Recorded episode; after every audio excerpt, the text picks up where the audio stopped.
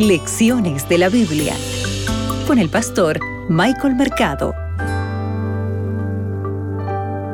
Amable oyente, una vez más junto a ti aquí desde Radio Nuevo Tiempo, la voz de la esperanza. Soy tu amigo el pastor Michael Mercado y este es tu programa Lecciones de la Biblia. Para hoy, lunes 20 de junio, Jacob se asienta en Egipto.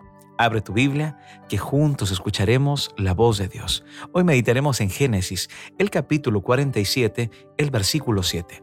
El texto bíblico dice lo siguiente. José introdujo también a Jacob, su padre, y lo presentó delante del faraón. Jacob bendijo al faraón. ¿Sabes?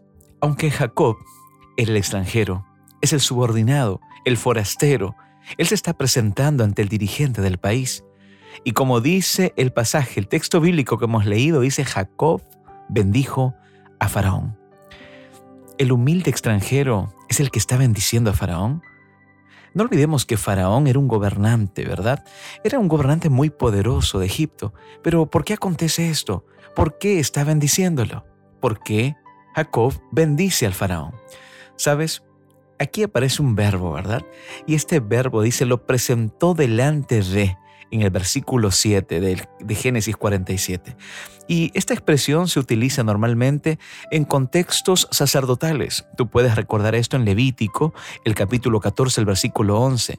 Entonces, teniendo en cuenta que en el antiguo Egipto el faraón tenía el estatus de sumo sacerdote, nosotros podríamos entonces suponer que espiritualmente hablando, Jacob está por encima del sumo sacerdote de Egipto, por encima incluso del mismo faraón.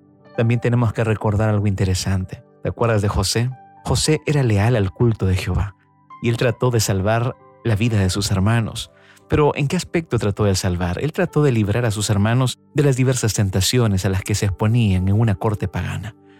Sabes, por todo ello, el rey le asignó un lugar y como había ofrecido en lo mejor del país, en la tierra de Gosén. Yo quiero hacerte una pregunta en este momento.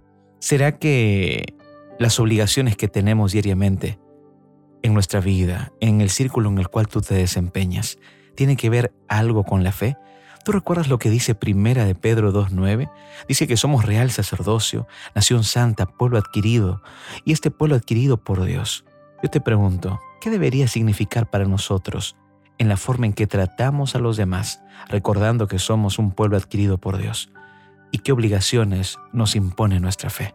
Hay un claro ejemplo en esta historia, que es de parte de José y también, por supuesto, de parte de Jacob. Recuerda, nosotros podemos desenvolvernos en cualquier área de la vida, pero siempre allí tenemos que testificar que somos hijos de Dios, nación santa, pueblo adquirido por Dios.